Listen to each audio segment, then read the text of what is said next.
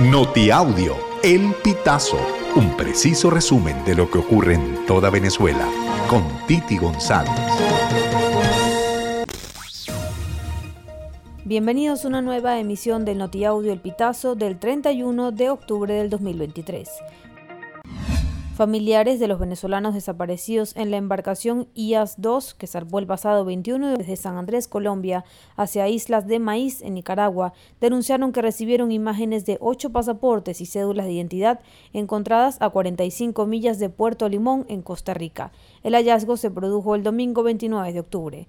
Santiago Méndez Torres, familiar del grupo oriundo de Guanare, Estado portuguesa, que viajaba en la embarcación, confirmó que entre los ocho pasaportes y las dos cédulas de identidad halladas por pescadores figuran los de sus familiares Gonzalo Jesús de 30 años, su esposa, su hija de 7 y Rosmer Albert Mujica de 41 años. Méndez precisó que el hallazgo de los pescadores se confirmó el lunes 30 de octubre a través de los grupos virtuales de familiares de los desaparecidos. Luego se hizo pública la noticia para llamar la atención a las autoridades de Costa Rica y Colombia.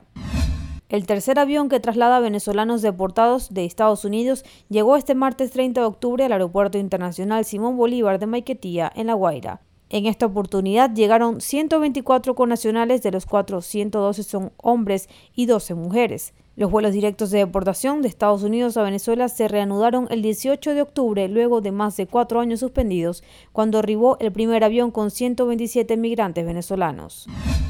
La negociación de la toma del puente Ayala tomó cuatro días, así lo divulgó la organización no gubernamental Una Ventana a la Libertad en su página web este lunes 30 de octubre, cuando la operación Cacique Guaycaipuro intervino el penal ubicado en Barcelona, Estado Suategui. Familiares explicaron que desde la tarde del jueves 26 de octubre, los presos y el plan Junior Yagués, alias Pata y Queso, negociaban la entrega de armas con los cuerpos de seguridad. Las personas que no se identifican por seguridad presumen que parte del acuerdo era permitir la salida del PRAN. La organización Guinness certificó un nuevo récord para Venezuela con la elaboración del tequeño más largo del mundo este 31 de octubre. El pasapalo midió 15 metros de largo y se preparó en la ciudad de Los Teques, capital del estado Miranda.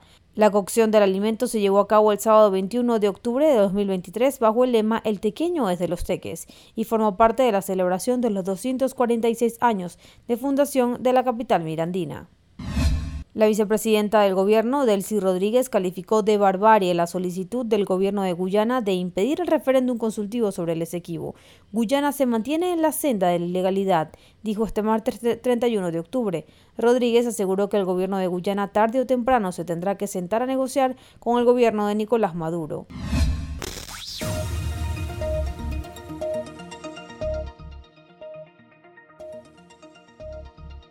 Amigos, así finalizamos. Si quieres conocer más informaciones, ingresa a elpitazo.net.